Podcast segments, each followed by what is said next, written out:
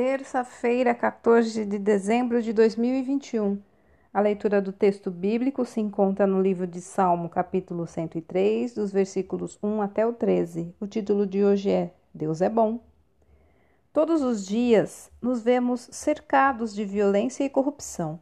As notícias do Brasil e do mundo nos meios de comunicação e nas redes sociais, assim como os acontecimentos que nos atingem diretamente na saúde, na família, no trabalho e à nossa volta, têm o poder de nos abater e fazer desanimar de tudo.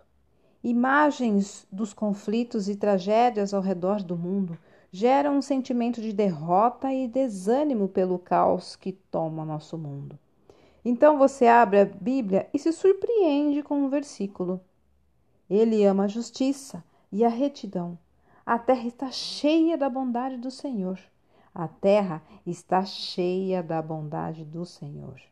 Diante de tudo o que presenciamos e ouvimos falar todos os dias, esse versículo pode soar até como um contrassenso.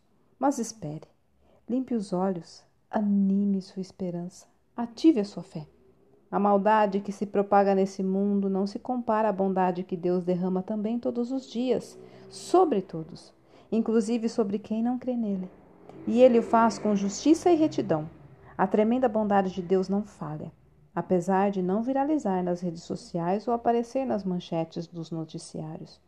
Ah, como precisamos disso!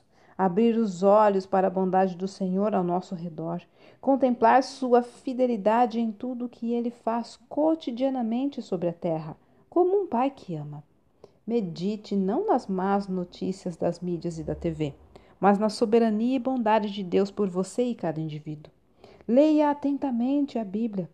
Ela menciona perdão, cura, salvação, provisão emocional e material, renovação das forças, justiça e uma infinidade de bênçãos que o Senhor derrama sobre a terra, reservando outras tantas todos os dias para quem o teme.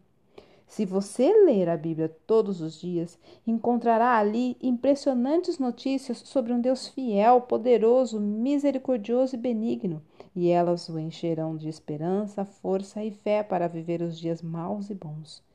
Olha, a vida está sim cheia de bondade do Senhor. Confie, pois ele não muda.